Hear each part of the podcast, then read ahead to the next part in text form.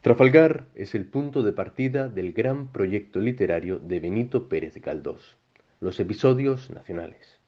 una colección de 46 novelas estructuradas en cinco series que recorren la historia de España a lo largo del siglo XIX.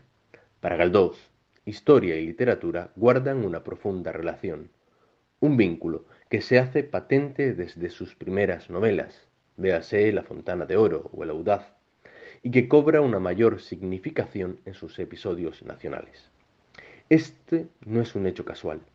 La revolución de 1868 y los sucesos ocurridos durante el sexenio democrático marcaron un nuevo capítulo en las convulsas páginas histórico-políticas de la España decimonónica.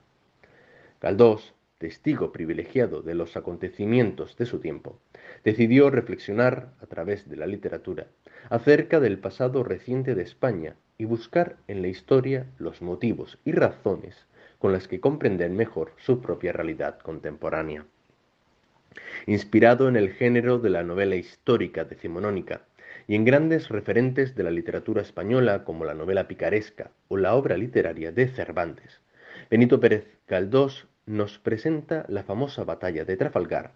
a través de los ojos de Gabriel Araceli, un joven gaditano de origen humilde que participa en el combate junto con su amo don Alonso Gutiérrez de Cisniega y su amigo Marcial, dos ancianos retirados del ejército, trasuntos de Don Quijote y Sancho, que ven en el combate contra el inglés un medio por el que recuperar aquellas aventuras de juventud ya perdidas y el honor de España. Junto con estos y otros personajes ficticios, aparecen en la novela figuras históricas de la talla de Churruca, Nelson o Gravina, en un maridaje entre la trama novelesca y los hechos históricos que Galdós combina con suma maestría, y que le permite desarrollar planteamientos heterogéneos sobre el contexto histórico y el propio conflicto bélico. De este modo, el escritor canario se aleja de tintes épicos y grandilocuentes y describe la derrota de Trafalgar desde una postura antibélica, mostrando la crueldad y el sufrimiento que provoca la guerra para cada uno de los bandos enfrentados y quienes participan en ella.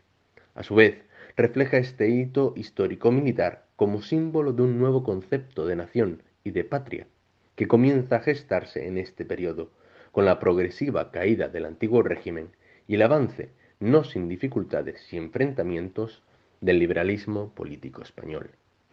Para Galdós, Trafalgar representa el inicio de la era contemporánea en España y Gabriel Araceli el primero de los héroes de sus episodios nacionales.